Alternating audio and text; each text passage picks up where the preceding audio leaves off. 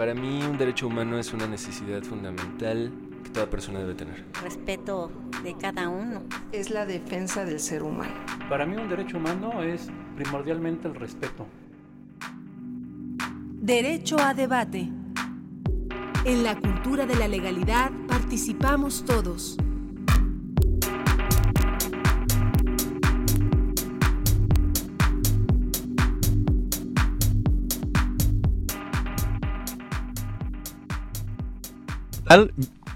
Hola, ¿qué tal? Muy buenas, muy buenos días, bienvenidos a este su programa Derecho a Debate. Yo soy Diego Guerrero y como cada lunes nos encontramos hablando sobre temas vinculados con los derechos humanos y con la cultura de la legalidad.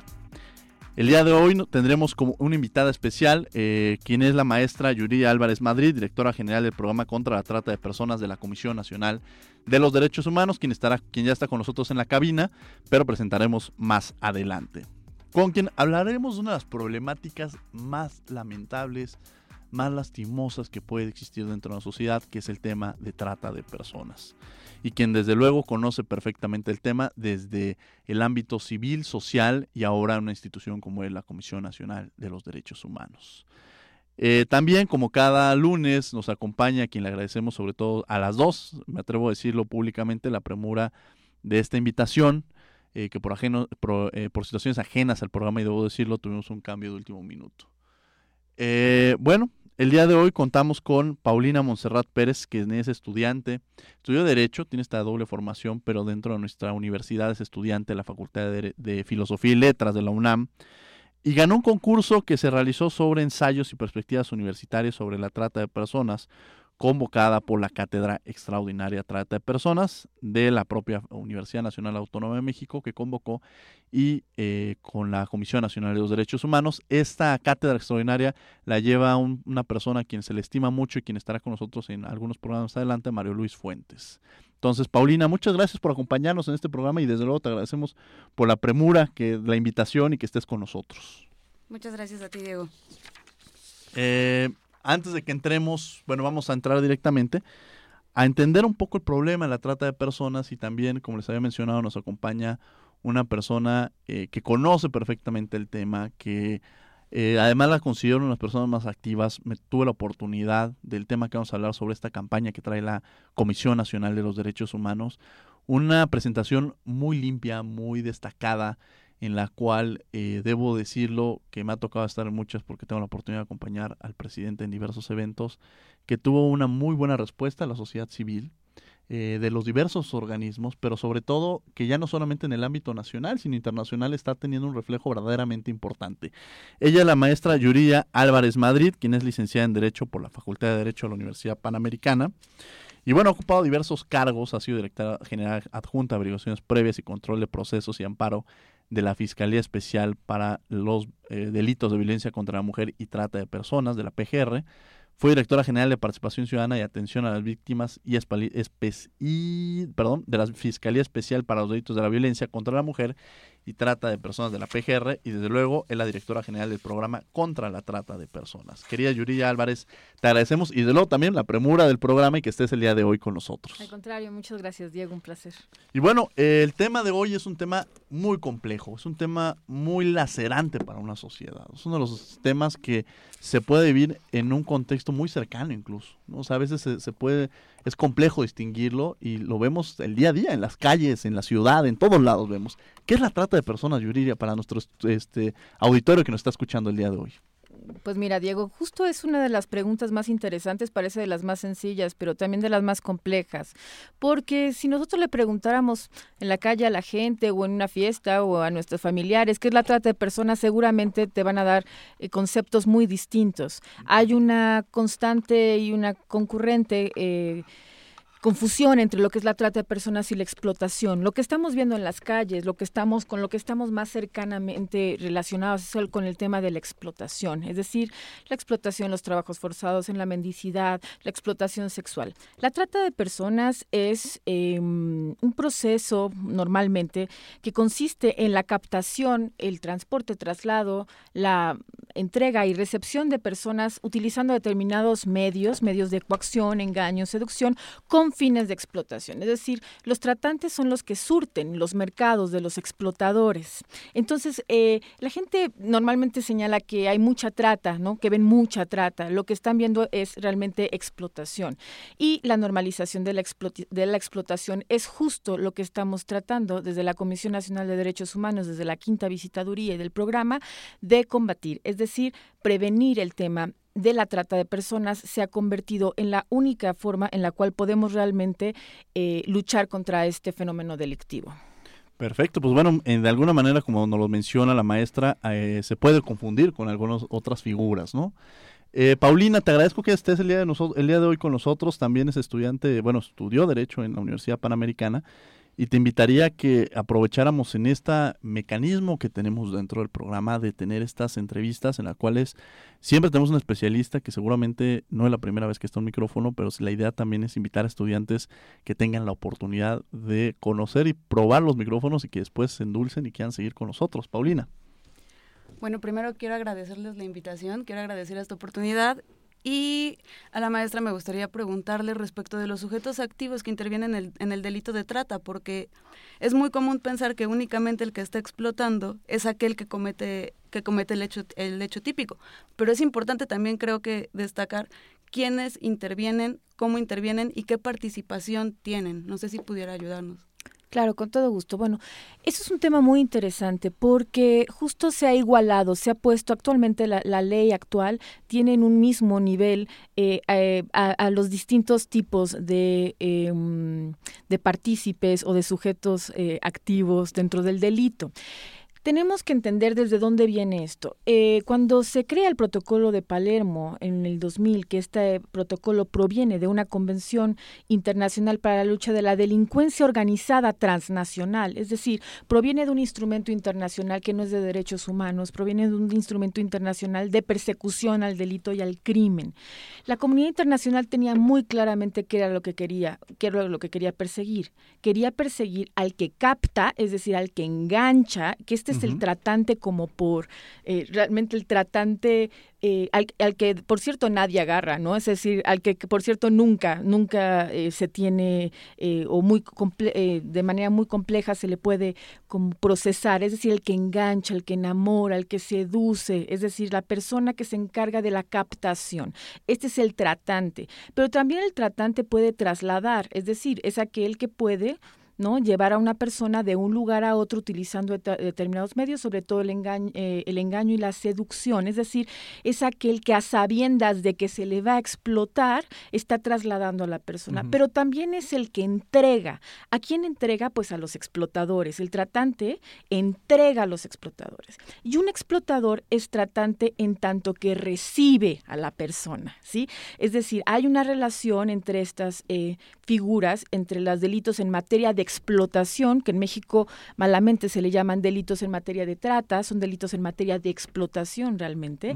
Entonces los sujetos activos de la trata de personas tendrían que ser el que capta, el que traslada, el que entrega y el que recibe con fines de explotación. Es decir, es un delito de resultado formal, no material. Es decir, basta con comprobar que la persona tenía la intención de que esa persona fuera explotada. Distinto es el tema de los explotadores, es decir, el que esclaviza, el que explota sexualmente. Un tratante puede ser explotador, un explotador tratante o puede haber un tratante y un explotador. Es decir, son figuras típicas que tendrían que ser tratadas de manera distinta. Ahora, algo interesante es que también se encuentran otros tipos de participaciones, por ejemplo, los que promueven, es decir, que promueven actividades relacionadas con la trata de personas, que lo podemos observar en las agencias de viajes, en las agencias de empleo, los taxistas que dan información, es decir, todos aquellos que se benefician. Y desde luego, los famosos llamados clientes explotadores que tienen que ver con el consumo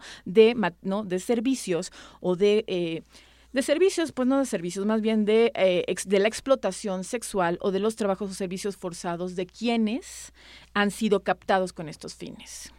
Algún, me, me, es, me quizá yo la pregunta sobre este tema, algunos ejemplos. Ahorita dabas un ejemplo, por ejemplo, de la explotación sexual, ¿no? Eh, hay algunos que dicen que la trata de personas se encuentra vinculada precisamente a la prostitución. o sea, y hay otros que dicen que no, que pues, o sea, alguien se puede dedicar no necesariamente a través de la trata de personas, como una actividad que se realiza. Pero eh, yo decía al, al, inicio del programa que es una actividad que vemos cotidianamente y quizá no la detectamos. O sea, quizás no sabemos la figura de trata de personas. ¿Cuáles serían los ejemplos que tú consideras más comunes que pudieran ver en la sociedad? ¿no? Mira, uno, por ejemplo, que muy pocas personas tienen ubicado con el tema de trata de personas. La señora, ¿no? La familia de recursos que va a Oaxaca, que, ¿no? que paga por una niña, que la escoge incluso, y se la lleva a su casa y tiene esta niña 12, 13 años y desde entonces la tienen trabajando en una casa sin estudios, sin derecho a salir. Esa persona es un tratante, o sea, puede encuadrar perfectamente en, en, la figura. Siempre pensamos en los grandes tratantes claro. porque tenemos esta idea súper hollywoodense de la trata de personas, ¿no? Tipo búsqueda implacable, ¿no? Este, a la niña que, que, que engañan para ser modelo y se la llevan a otro país. Vamos, en México se da de una manera muy distinta. En México la trata tiene matices de mucha seducción, ¿sí? El tema de la trata sexual está muy vinculada con el tema de la seducción, el enamoramiento de mujeres, de, chicas muy jóvenes que no necesariamente tienen carencias económicas. Que pueden ser, eh, que tengan necesidades afectivas o de otro tipo y que son perfectamente enganchadas. Tiene que ver, los tratantes eh, tienen esta capacidad de poder observar cuáles son las necesidades, las vulnerabilidades, es decir, las carencias de las personas para poder engancharlas, porque normalmente se le relaciona con la pobreza, pero no es así, no necesariamente tiene que ver con la pobreza, porque entonces todas las personas que están en una situación de pobreza serían víctimas de trata y no es así.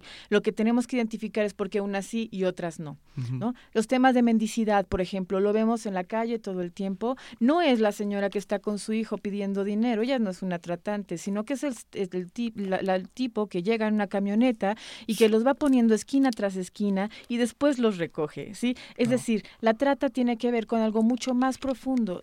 Tú hablabas de la diferencia con la prostitución, ¿no? O, o, o, si hay alguna diferencia.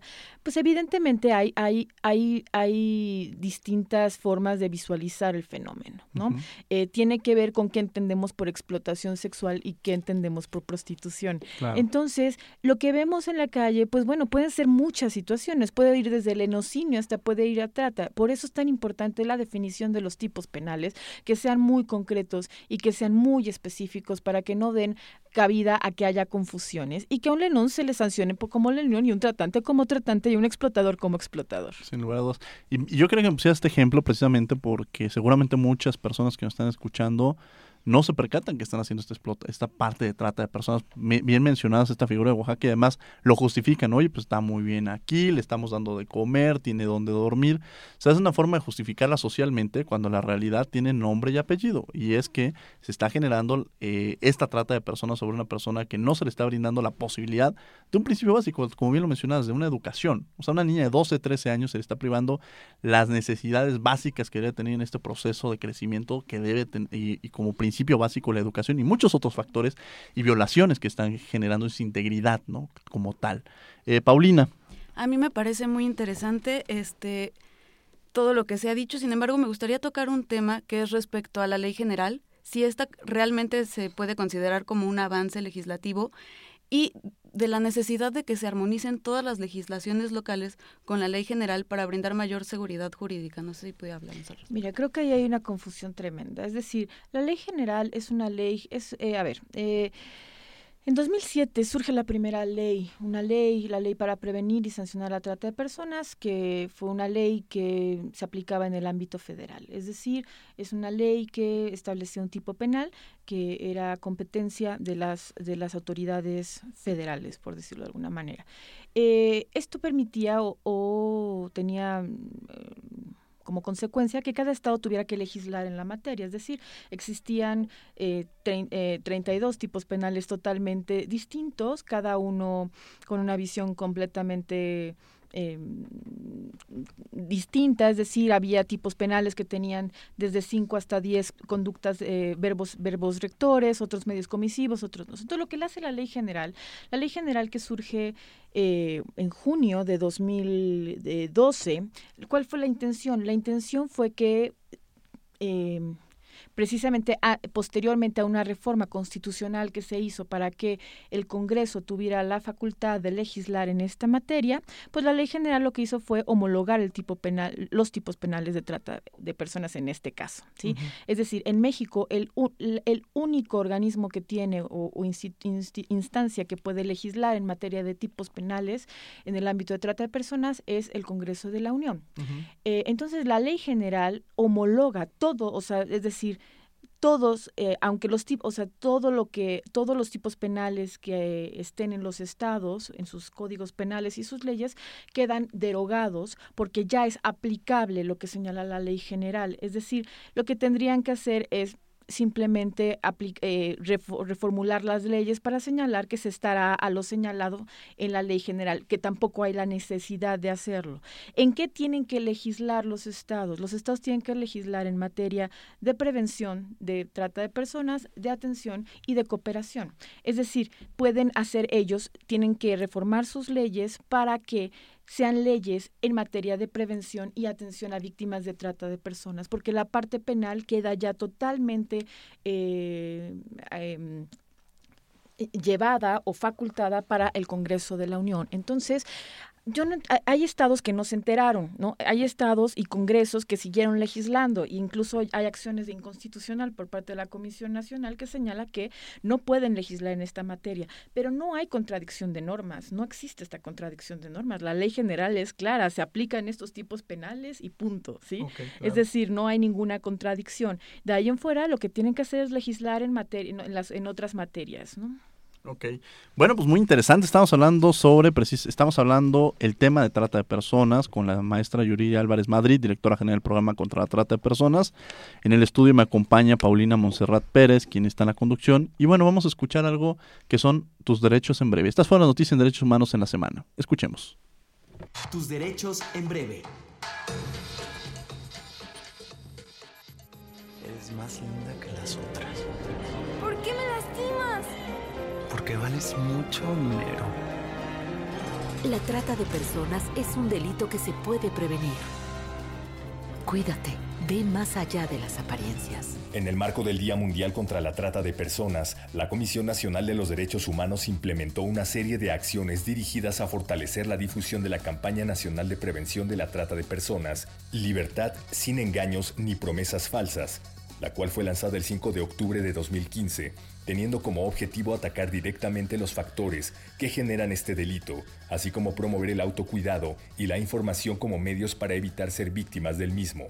La CNDH refrenda su compromiso mediante esfuerzos que buscan promover un mejor entendimiento y un mayor involucramiento por parte de las autoridades mexicanas y la sociedad sobre las vulnerabilidades que hay detrás de cada caso de trata de personas y de la explotación sufrida por cada víctima de este crimen.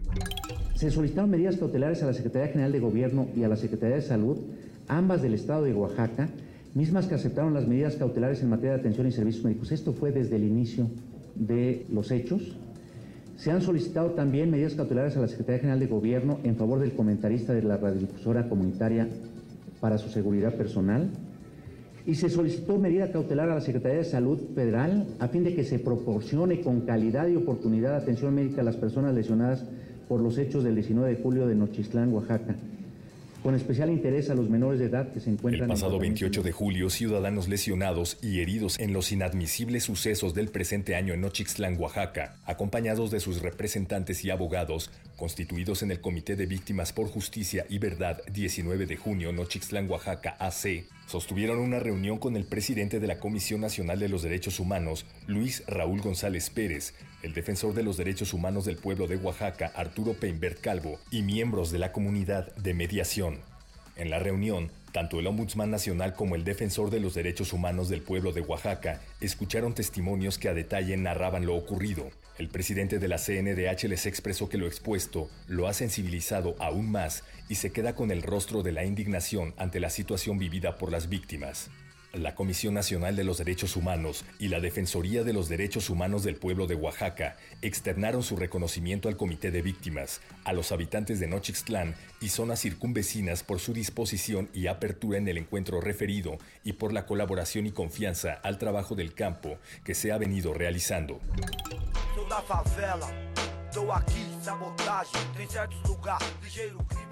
La Comisión Nacional de los Derechos Humanos comparte herramientas innovadoras y colabora con naciones hermanas en la prevención de la trata de personas como estrategia principal para lograr que las sociedades vayan más allá de las apariencias, se dé prioridad al autocuidado y se promueva información útil que salve vidas. La CNDH, el gobierno de Río de Janeiro y 27 millones se unen para intercambiar buenas prácticas y experiencias en la lucha contra la trata de personas y promover la campaña nacional de prevención de la trata de personas, libertad sin engaños ni promesas falsas, entre la sociedad brasileña y los cientos de miles de visitantes que irán a disfrutar de los 31 primeros Juegos Olímpicos del Río de Janeiro.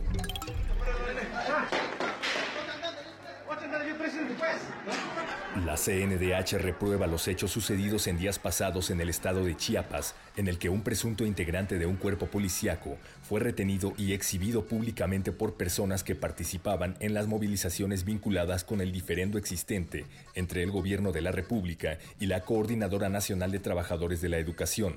La CNDH reitera su convicción sobre la necesidad de que el diálogo, en el marco de la ley, sea la vía que permita la construcción de acuerdos duraderos que permitan superar el diferendo existente, sin que ello implique transgredir o negociar la aplicación de nuestro marco jurídico o menoscabar los derechos fundamentales de las personas.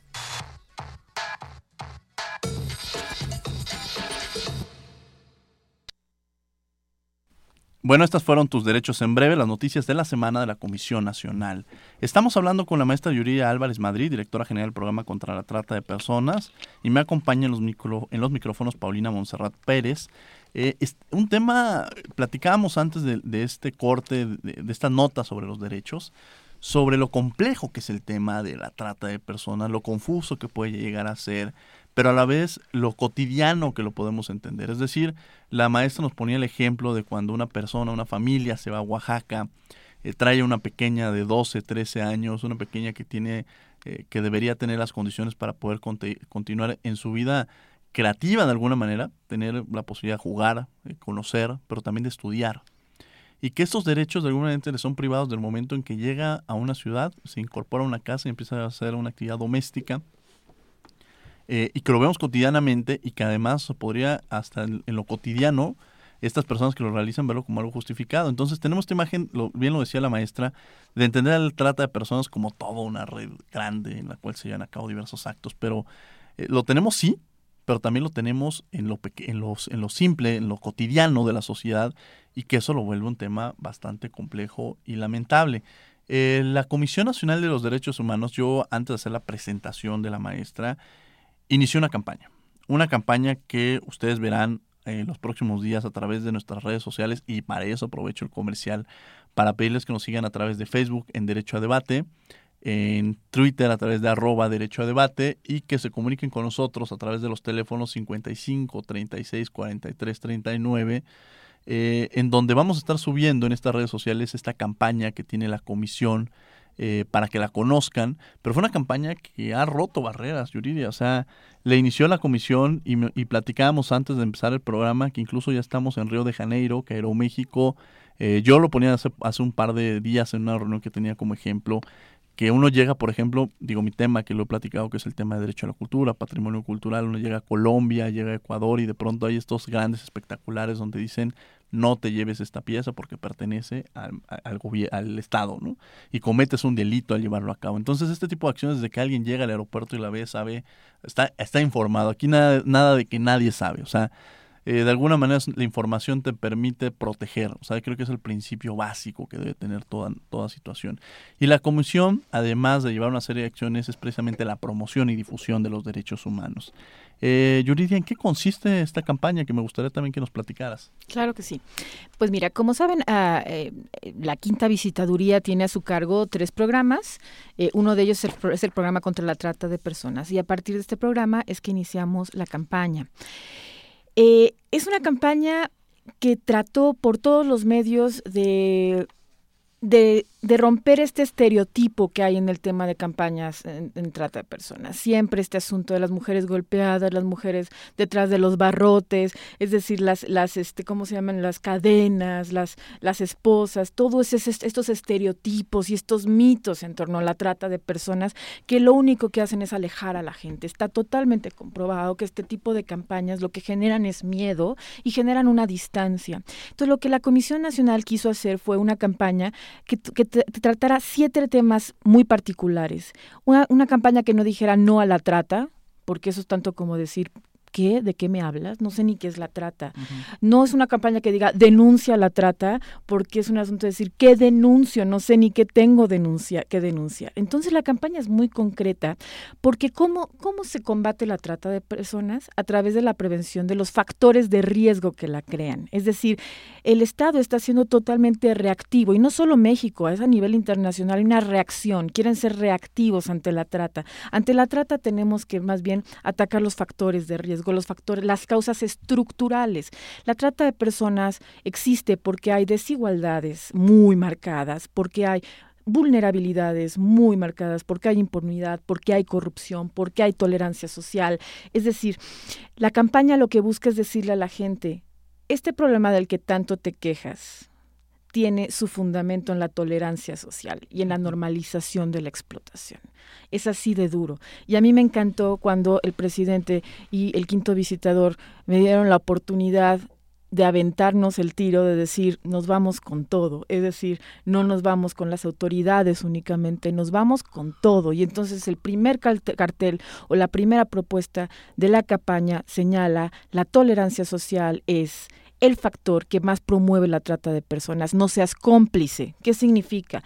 Todas estas ideas que tenemos y mitos y todas estas cosas que decimos tan tranquilamente en la ¿no? Con los amigos desde, ay, no, a este niño no le des dinero porque es para sus vicios o, uy, esa chava que está ahí seguro gana muchísimo más que yo o, ay, no, no, no me digas eso porque me angustias, ¿no? Eso solo pasa en las novelas o, o ver a los defensores de derechos humanos que estamos en el tema de trata como héroes, ¿no? Es decir, como gente que es como sobrenatural porque está viendo un tema que nadie quisiera observar. No es así, ¿no? Es decir, todos toleramos, tenemos una tolerancia a la explotación tan, tan enorme. Utilizamos la palabra explotación con tal normalidad, todo el mundo se siente explotado, ¿no? Entonces, si todo el mundo se siente explotado, ¿cuál es tu nivel? Les decía que yo tengo ganas de hacer así como un violentómetro, un explotómetro, ¿no? Es decir, hasta dónde es explotación y hasta dónde no.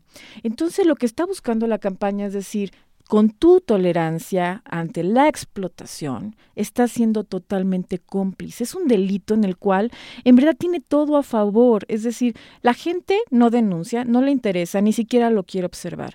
Hay modalidades muy claras como la explotación o la captación de mujeres para el trabajo en el hogar que nadie visualiza. Al contrario, como tú dices, se ve como, ay, mira qué lindos, lo tienen como parte de la casa, ¿no? Como parte de la familia. O el trabajo en con los jornaleros. Tú sabes que acabamos de emitir una recomendación en el tema comundú. Es decir, este asunto que la campaña, por ejemplo, es una campaña que no le dice a los jornaleros, no vayan, no vayan a trabajar al campo porque ahí seguramente va a haber trata. Por favor, no somos tan ilusos, la gente tiene que trabajar. Es más bien decirle a los que emplean, no estás dando trabajo, estás cometiendo un delito. ¿Sí? Si no lo haces bajo las circunstancias y bajo los derechos eh, laborales que tiene una persona. Entonces la campaña promueve esto, la campaña te señala si tú pagas por relaciones sexuales con niños, niñas, adolescentes o con mujeres y, o hombres en cuestiones de explotación, estás cometiendo un delito. Y la campaña sobre todo va dirigida a lo siguiente, a promover el autocuidado, a informarte, no, eh, no generar miedo, decirles a todas las chicas, si se te acerca un hombre y te hace una, ¿no? Y, te, y, y, tiene un comportamiento eh, amoroso y ta, ta, ta, entonces seguramente es un tratante, ¿no? Este, no le estamos diciendo a las chicas no te enamores o a la gente no consigas trabajo, simplemente infórmate, cuídate, y ve más allá de las apariencias, que eso es lo que se tiene que hacer en el tema de trata. Ve, utiliza tu lógica. Entonces estamos haciendo varias herramientas precisamente para que durante la campaña la gente por sí misma pueda tomar sus decisiones informadas. Tenemos los 12 puntos para la seguridad de las familias, vamos a generar, vamos a sacar una radionovela en, en poco tiempo y estos materiales fueron tomados y bueno, los vamos a traducir a 21, están traducidos a 21 lenguas indígenas Y sí, fue, fue tomada por Río de Janeiro, por el gobierno de Río de Janeiro, para hacer la campaña que van a utilizar durante las Olimpiadas. Entonces la Comisión Nacional, en este afán de, de, colaborar, la adaptó al portugués y a la situación de Río de Janeiro, porque la campaña es una campaña que puede subsistir a pesar de cualquier ley, y en cualquier país, porque habla de cuestiones muy claras, habla de cómo los servidores públicos tienen prejuicios constantes en el momento de identificar a las víctimas y de hacer su trabajo, es decir, se fue con el novio, seguro le gusta, es decir, es, es un, es un tema que está rodeado absolutamente de muchos mitos, que está rodeado de muchos prejuicios y que está rodeado de una normalización absoluta que tiene que ver con la violencia, ¿no? Y con los altos niveles de violencia a los que ya estamos este, acostumbrándonos. Y hablas de algo muy interesante, es esta violencia de que se sufre, pero después lo que sigue, lo que decías es juzgar, el etiquetar, este, que es la segunda, que la víctima sigue sufriendo al final de cuentas, ¿no? O sea, es volver a, lastimar a, quien de alguna manera lo sufrió, ¿no? y que eso también nos corresponde a nosotros. Creo que cuando hablamos de la cultura de la legalidad, que es uno de los factores que, que inicia este programa, la cultura de la legalidad depende de todos nosotros como sociedad. Entonces, eh, bien decía que hay varios actores en los cuales interviene la trata de personas, la maestra diría, pero también desde que nosotros, como los ejemplos que ella ponía, el niño pidiendo en la calle, juzgando a la persona que está realizando eh, una actividad sexual, un, servicios sexuales, y que nosotros empecemos a etiquetarlos, empecemos a juzgarlos, desde ahí partimos en que como sociedad debemos de empezar a hacer esos cambios necesarios, ¿no?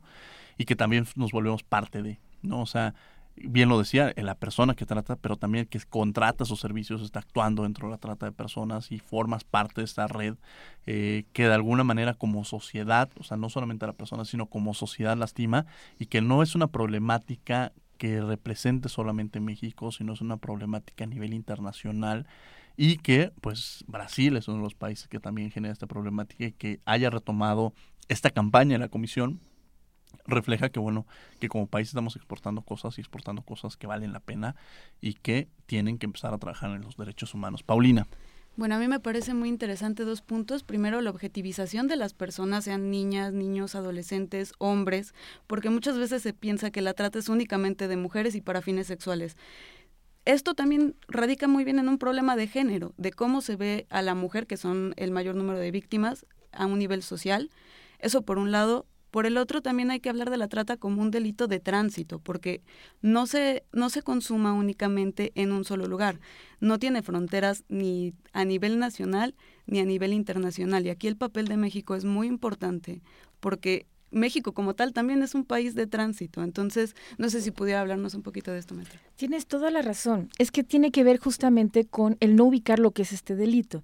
Fíjate que en base a eso fue que estamos trabajando con aerolíneas como Aeroméxico y Volaris. Es muy interesante. Y con, y con el tema también de los de, de autobuses. Es decir, estamos tratando de involucrar a empresas y a sociedad civil para que pueda apoyar en este tipo de identificación.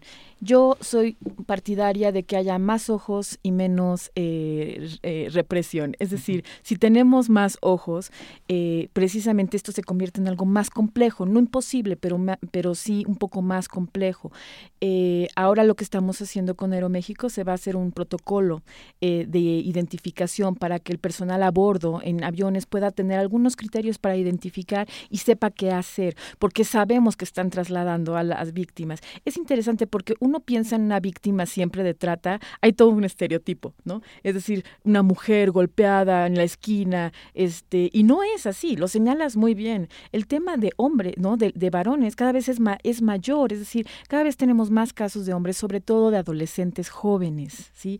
De chicos que están siendo explotados sexualmente eh, y de jóvenes también que son explotados en los trabajos o servicios forzados.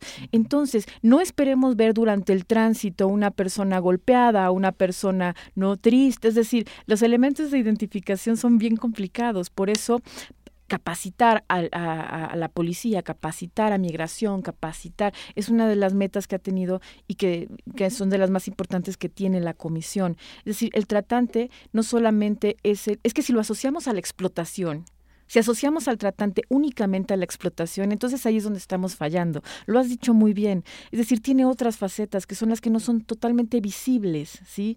Cuando estoy captando una chica, ¿sí? Bueno, que esa chica tendría que tener una amiga, que tendría que tener una familia, tendría que tener alguien que le diga, oye, ten cuidado, ¿no? dame tus datos, es decir, cuestiones muy básicas. O si están trasladando una persona, lo ponía otra vez de ejemplo, es decir, un avión. Yo, yo hace unos meses, en una ruta de Tuxtla Gutiérrez a México, me tocó por azares del destino una chica junto a mí que identifiqué como posible víctima de trata de personas que venía de Guatemala.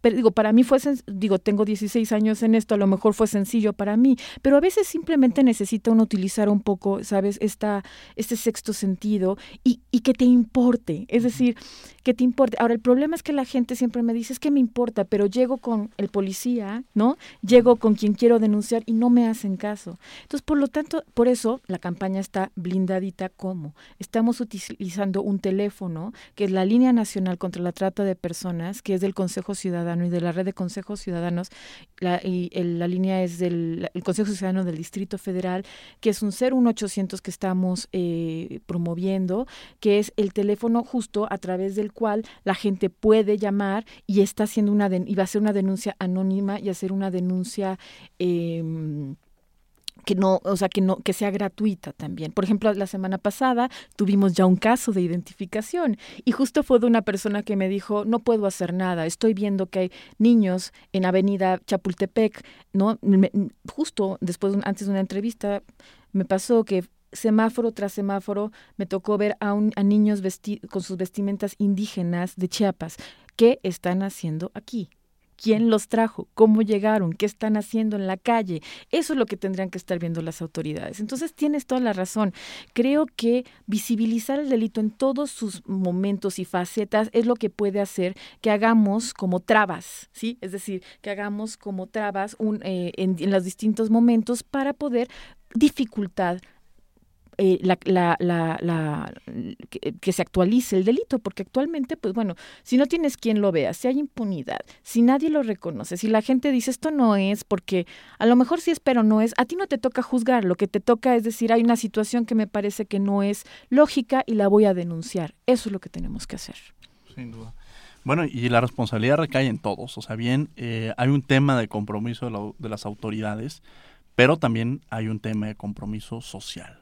¿No? Y, de ahí partimos que todos debemos de, este sexto sentido, yo hablo esta sensibilidad humana, de, de, eh, de, sentir empatía de alguna manera por el de enfrente, esta empatía de saber que esto que está pasando, pues nosotros podemos hacer o cambiar algo, ¿no? Vamos a una pausa, pero antes escucharemos esta participación del doctor Armando Hernández que nos hablará del artículo sexto constitucional. Esta es de la mano con tus derechos humanos. De la mano con tus derechos humanos. Hola, ¿qué tal? Muy buenos días. Nuevamente con ustedes, Armando Hernández Cruz, para la cápsula De la mano con tus derechos humanos, en este programa Derecho a Debate por Radio UNAM. El día de hoy toca el turno al artículo sexto constitucional que establece dos derechos humanos de carácter sumamente importante en nuestro texto constitucional. Son dos derechos que están relacionados pero que tienen naturaleza distinta primero de ellos es la libertad de expresión, un derecho individual de los tipos de derechos de libertad que nos permite ejercer el pensamiento y la expresión de nuestras ideas de manera libre, sin que haya restricción por parte del Estado. La manifestación de ideas no puede ser objeto de persecución judicial o administrativa. Y también se contempla la posibilidad del derecho de réplica para que la manifestación de nuestras ideas no afecte derechos de terceros, la moral o la vida privada de los demás.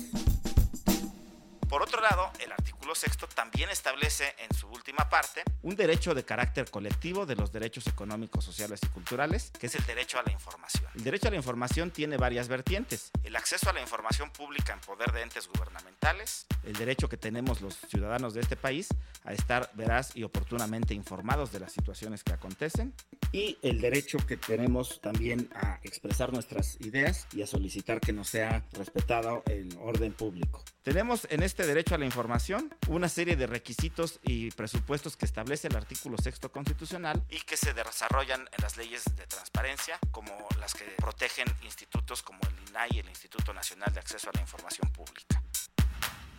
Les recuerdo seguirnos en nuestras redes sociales, Periscope y Twitter en arroba DR Armando HDZ, en Facebook DR Armando Hernández Cruz y en el canal de YouTube Armando Hernández Cruz. Un gusto y nos escuchamos la próxima semana.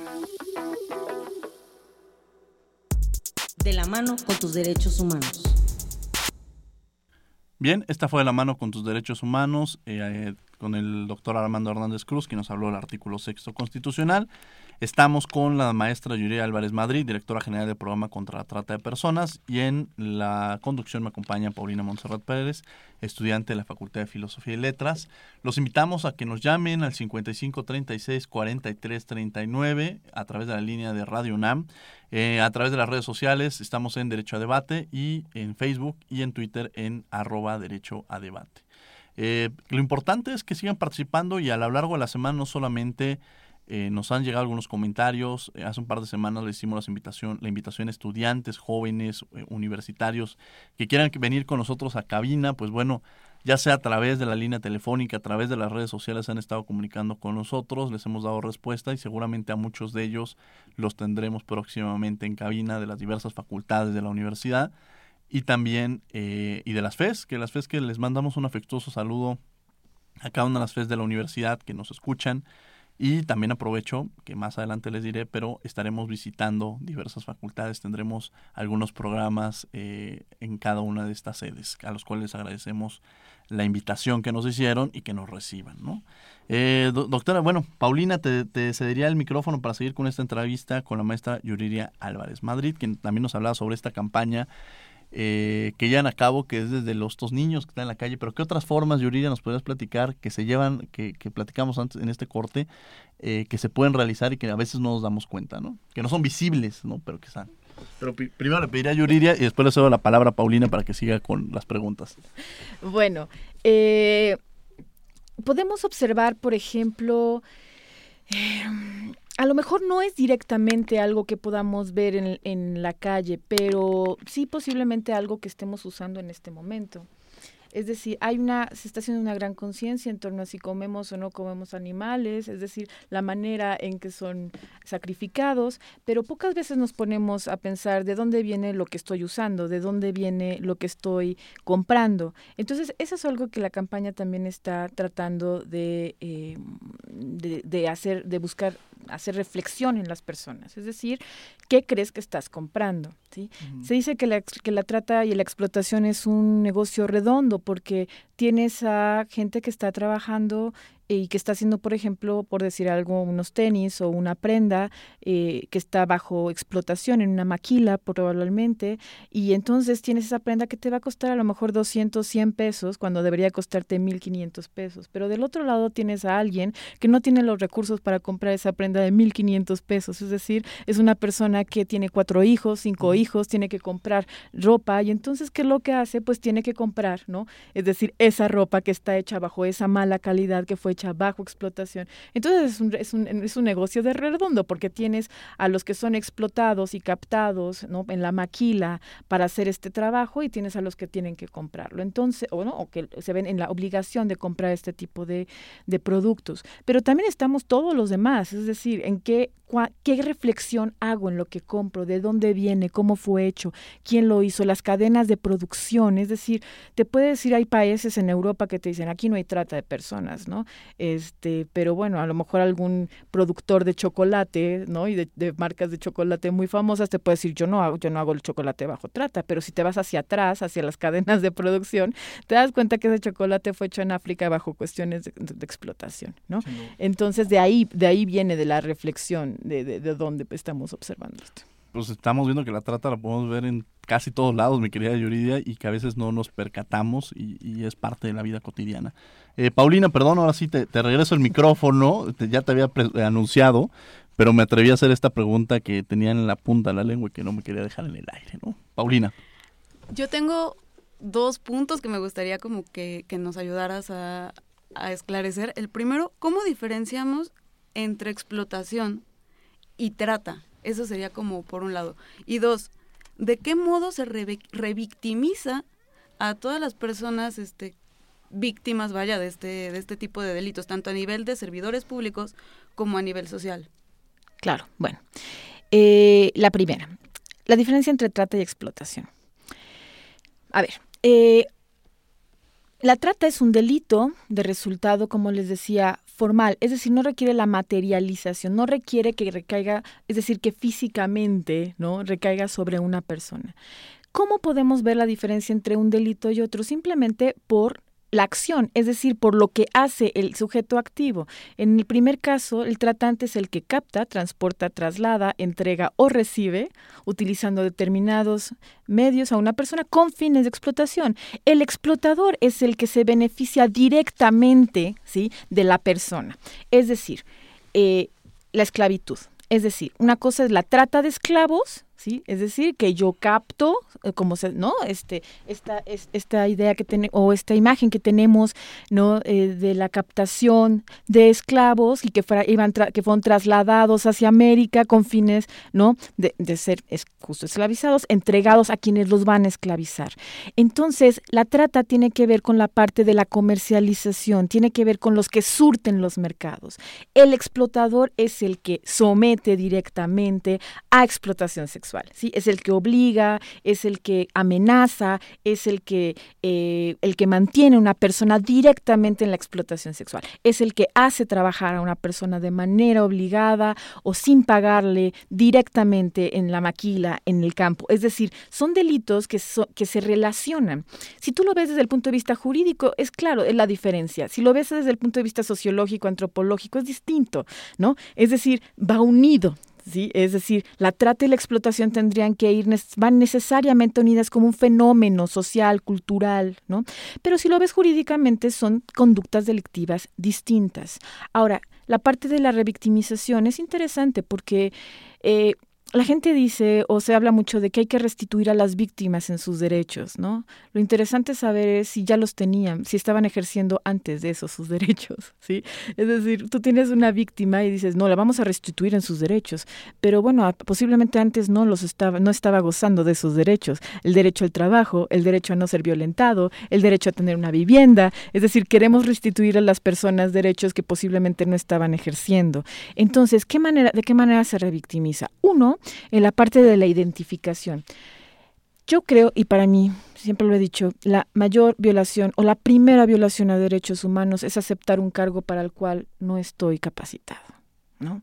Es fuerte, porque actualmente se observa que se capacita y se... bueno, nosotros en la comisión, en la quinta visitaduría, capacitamos y capacitamos y capacitamos gente todo el tiempo y luego los rolan. Y es gente que muchas veces no quiere estar en las fiscalías especializadas, es gente que dijeron, pues a ver, pon a fulano o a sutano, ¿no? Y que no tienen la sensibilidad, la capacitación, que no tienen... O sea, se piensa que esto es algo que con un curso uno va a llegar y le va a decir a la gente, oye, mira, esta gente sufrió tal y tal, tienes que tratarla bien, ¿no? Es decir, tienes que darle, tienes que ser respetuoso. El problema es que los prejuicios los tenemos tan arraigados, tan arraigados, que comúnmente en estos delitos siempre hay algo que interviene para juzgar, para perseguir, es decir, ¿Será cierto que estaba enamorada? ¿no? ¿Será cierto que no participó? ¿Será cierto que no estaba vendiendo drogas también? ¿Será? Es decir, siempre hay una duda sobre la víctima, ¿sí? Eh, siempre hay una duda sobre si es cierto lo que está diciendo o no está diciendo o en qué parte tuvo la culpa y participó. ¿Sí? Entonces, esa es la primera manera de revictimizarles, ¿no? Y la otra, pues bueno, que no estamos preparados, por ejemplo, para el tema de atender a las víctimas de, de, trata con fines forzados, no con trabajos forzados, ¿no? Y servicios forzados. O sea, por ejemplo, eh, los, las personas de la comunidad indígena, los rarámuris en Comundú, se les dice se dice que se les rescató, pero ¿en qué consistió el rescate? Sacarlos de la finca y regresarlos a su lugar de origen. Eso no es rescatar a una persona, pero no estamos preparados, no hay refugios para hombres, no hay refugios para, para víctimas de trabajos servicios forzados. Eh, bueno, hemos recibido algunas llamadas de Rebeca Pérez de la GAM. Nos dice, los casos que hemos visto, asesinatos de mujeres colombianas, ¿estarían relacionados con trata de personas o son simples homicidios o son, o son feminicidios? No podría decir eh, concretamente, es decir, es eh, habría que tendría que haber una investigación al respecto. No, no, no podría contestar esa esa pregunta. Nos habla Dana Cuevas de la de Portales y nos dice legalizar, legalizar la prostitución ayudaría a erradicar un poco esta práctica. Es que no va a ayudar nada en tanto que socialmente no podamos identificar qué es explotación y qué no es explotación. Es decir, eh, se habla de la legalización de la prostitución como una manera de atenuar la trata de personas. Eh, no está comprobado en ninguna parte que esto funcione, tampoco que no funcione. Lo que es un hecho es que existe el sexo servicio, existe el trabajo sexual sin que haya trata, es un hecho, sin que haya explotación eh, laboral, eh, sexual, es un hecho, definitivamente, pero no hay estudios que nos puedan señalar si esto baja o no baja el nivel de trata de personas, porque hay que recordar que el tema de trata y el tema de la explotación y el tema de consumo de sexo no tiene que ver con un asunto de placer, tiene que ver con un asunto de poder y de ejercicio de poder y de consumo. Entonces, lo que hay que asegurar es que las, las mujeres tengan oportunidades antes de cualquier cosa. Es decir, antes de, decidirse dedicarse o no a la, a la, prostitución, antes de que puedan ser víctimas de trata de personas, lo que se tiene que garantizar como Estado es que las mujeres ten, y los hombres ¿no? tengan los, las, eh, las oportunidades garantizadas para dedicarse a lo que quieran dedicarse en un, en una, en un ámbito de no violencia donde eh, sus derechos estén garantizados. Paulina, de nuestras últimas preguntas, ya nos quedan un par de minutos. Eh, te agradecería que continuáramos con esta entrevista. A mí me encantaría preguntar respecto del caso de Tlaxcala, que ha sido muy famoso debido a los proxenetas que van, enamoran mujeres, este, tienen una, dos, tres, cuatro, diez novias, y ya que entran como en una red, las ponen a prostituirse, pero ellas dicen, me prostituí por amor, porque no teníamos para comer y mi novio, esposo, concubino necesitaba, necesitaba los recursos. No sé si pudieras, que sabes mucho de este tema, hablarnos al respecto. Mira, eh, es muy interesante porque ahora que fuimos a presentar la campaña a Brasil, estaban sorprendidos en torno a este tema, ¿no? Eso fue algo en lo que diferimos entre Río de Janeiro y México me decían, ¿cómo? ¿Las enamoran y entonces se llevan todo este tiempo para enamorarlas y entonces explotarlas? No, acá es distinto, acá les prometen que van a ser modelos y de esta manera las tienen engañadas, ¿no? Es decir, sí se ve la diferencia. Eh, Tenancingo, Tlaxcala, ha sido como ubicado como el lugar de la trata de personas, lo cual sucedió también con el tema de feminicidios cuando empezó Ciudad Juárez y cuando empezamos a hacer investigación en todo el país nos dimos cuenta que no era Ciudad Juárez solamente, sino que era Estado de México, no, sino que eran otros otros otros eh, otros estados. Lo mismo sucede en el tema de Tlaxcala. Tlaxcala no solamente eh, tiene este este fenómeno pero es verdad, es decir, existen eh, este fenómeno en este corredor Puebla, Tlaxcala, ¿no? que hay una serie de, de, hombres que crecen ¿no? con esta expectativa ¿no? de ser lenones, tratantes, explotadores, ¿sí? y que son educados de esta manera, como tú lo decías al principio, bajo la objetivización de la mujer, ¿sí? Y la normalización de la explotación. Entonces, sí hay estos casos, casos que se llevan días, meses, ¿no? Eh, para enamorarlas. Y entonces, ¿qué sucede? Lo más interesante es qué pasa del otro lado, ¿sí? Del lado de la mujer que llega a señalarte que están perfectamente enamoradas, que lo están haciendo por gusto, que nadie las obligó. ¿Por qué está pasando? Eso es lo que nos tenemos, no lo que nos tendríamos que estar preguntando, ¿sí? Eh, y creo que tiene que ver, vuelvo a lo mismo, queremos atacar la trata desde siendo reactivos y no desde sus causas estructurales, que tienen que ver con la violencia de género y los estereotipos, y que tienen que ver con este asunto de que una mujer tiene que tener un hombre al lado. ¿Sí? ¿Qué sucede? ¿Por qué ellos eligen a una mujer ellos no, eligen a cualquier chica, ¿sí? O sea, ubican perfectamente una chica que tenga una baja autoestima porque socialmente no es lo suficientemente bella, ¿sí? Como se le está señalando la televisión. Dos, ¿por qué? Porque su familia está esperando a que haga algo, ¿qué? Casarse, tener hijos, ¿sí? Tener un hombre junto a ella. Eh, tres, que no tengo acceso a oportunidades, ¿qué voy a hacer? Voy a, voy a estar atendiendo una tiendita y me voy a quedar con esto toda mi vida cuando puedo de alguna manera subir. Es decir, tiene que ver con las expectativas, con las carencias, con las necesidades. ¿Cómo estamos educando cómo se está educando a las mujeres y a los hombres en este país, es lo que tendríamos que estar trabajando, porque en, cuanto ataquemos esto, vamos a poder tener mujeres mucho más empoderadas que digan, no te necesito a ti, ¿sí? O tener esta, este asunto de decir, bueno, este hombre me está engañando, este hombre no, esta, esta persona me está prometiendo cosas que no me parecen lógicas, pero es un hecho, es interesantísimo el fenómeno desde el perfil, ¿no? Del tratante, desde sus capacidades de enamorar, de seducir, y de incluso poder tener varias mujeres al mismo tiempo y convencerlas a todas que son las únicas. Pero no tiene que ver con que ellas sean tontas o sean, sabes, este, es decir, mucho se les, se les, siempre se pone la, ¿no? La, la, el tache sobre la mujer, es decir, cómo se le ocurrió, cómo es posible que se enamoró, si está viendo que tiene a otra. No tiene que ver con eso, tiene que ver nuevamente con una sociedad que promueve todos estos estereotipos, ¿sí? Y que a nadie le va a interesar, es decir, tenemos que trabajar directamente en las escuelas. Y este es un llamado a la Secretaría de Educación Pública. ¿Qué estamos haciendo en este tema para que las mujeres, los hombres, las niñas, los niños se encuentren, tengan las herramientas suficientes para tomar decisiones informadas? ¿Qué está pasando con los jóvenes, los varones que están captando en las escuelas, que están captando para el, para el tema de delincuencia organizada? ¿Qué está sucediendo? ¿Qué está ofreciendo la escuela y qué está ofreciendo la delincuencia organizada? ¿no? Sin duda, sin duda alguna. Bueno, pues ya nos quedan un par de segundos, minutos.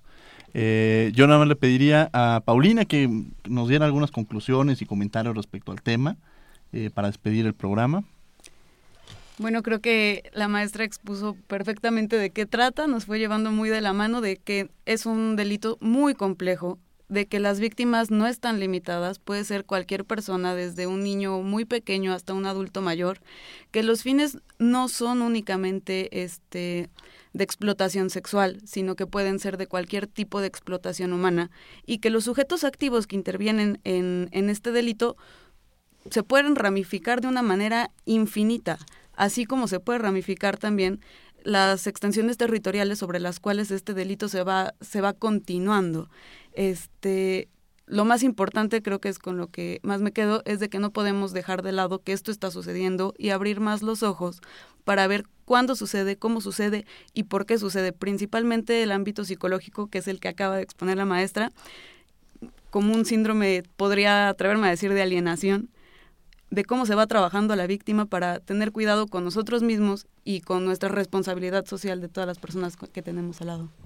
Quería, maestra Yuya Álvarez, en las conclusiones de alguna manera y algún comentario que quiera hacer adicional. Pues mira, más que conclusiones, hacer una invitación. A mí me encanta que personas y mujeres como Paulina, ¿no? que no solamente estudian derecho, sino que están en filosofía, estén en este tema. Necesitamos hacer análisis de discurso, necesitamos analizar desde la antropología, desde la sociología, qué estamos, eh, cómo estamos eh, en México trabajando y cómo estamos eh, atendiendo esta problemática. Yo invito a los estudiantes, necesitamos gente que investigación en estos temas. Necesitamos artículos, necesitamos gente que sea mucho más proactiva. Eh, la otra, pues bueno, invitarles a cualquier denuncia que tengan a la línea nacional contra la trata de personas al 01800 55 33 000 y evidentemente que se acerquen a la Comisión Nacional. Eh, la Comisión Nacional de Derechos Humanos en verdad está haciendo un trabajo bastante, eh, yo siento novedoso y atrevido, ¿por qué no?, para tratar de entrarle este tema desde sus raíces y no desde sus reacciones. Entonces, pues bueno, ahí estamos en la quinta visitaduría para lo que necesiten. Pues muchísimas gracias, yo desde luego agradezco eh, la participación que tuvo la el día de hoy la doctora Yuría Álvarez, la maestra Yuría Álvarez Madrid, directora general del programa contra la trata de personas a Paulina Monserrat Pérez, que me haya acompañado en el programa de día de hoy. Eh, terminamos de esta forma derecho a debate. La siguiente semana acompáñenos porque vamos a estar desde la Facultad de Derecho de la Universidad Nacional Autónoma de México. Nuestro invitado, el doctor Raúl Contreras Bustamante, director de la facultad. Y desde luego los alumnos del centenario, como los han catalogado estos alumnos, debido a que empiezan los festejos de la Constitución de 1917 en este centenario. Entonces, bueno, eh, tendremos un programa en el cual entenderemos cuáles son las nuevas necesidades en el tema de eh, eh, los juicios orales, el tema también desde luego de cómo se están preparando para los futuros proyectos que son las generaciones futuras. En los controles técnicos, Arturo González, en redes sociales, Karina Méndez, y a quien le damos una cordial bienvenida, Sofía Cedeño, que está con nosotros del día de hoy, festejando y todo y demás, echando aquí el cotorreo y demás aquí en Derecho a Debate. En voz de cápsula, Héctor Castañeda, en la producción nuestra sonriente, querida, amiga, divertida Jessica Trejo. Al micrófono su servidor Diego Guerrero, Montserrat Pérez y estuvo la doctora, la maestra Yuria Álvarez Madrid. No olviden que nos escuchamos de ley el próximo lunes a las 10 de la mañana. Esto es Derecho a Debate. Radio UNAM y la CNDH presentaron Derecho a Debate. En la cultura de la legalidad participamos todos.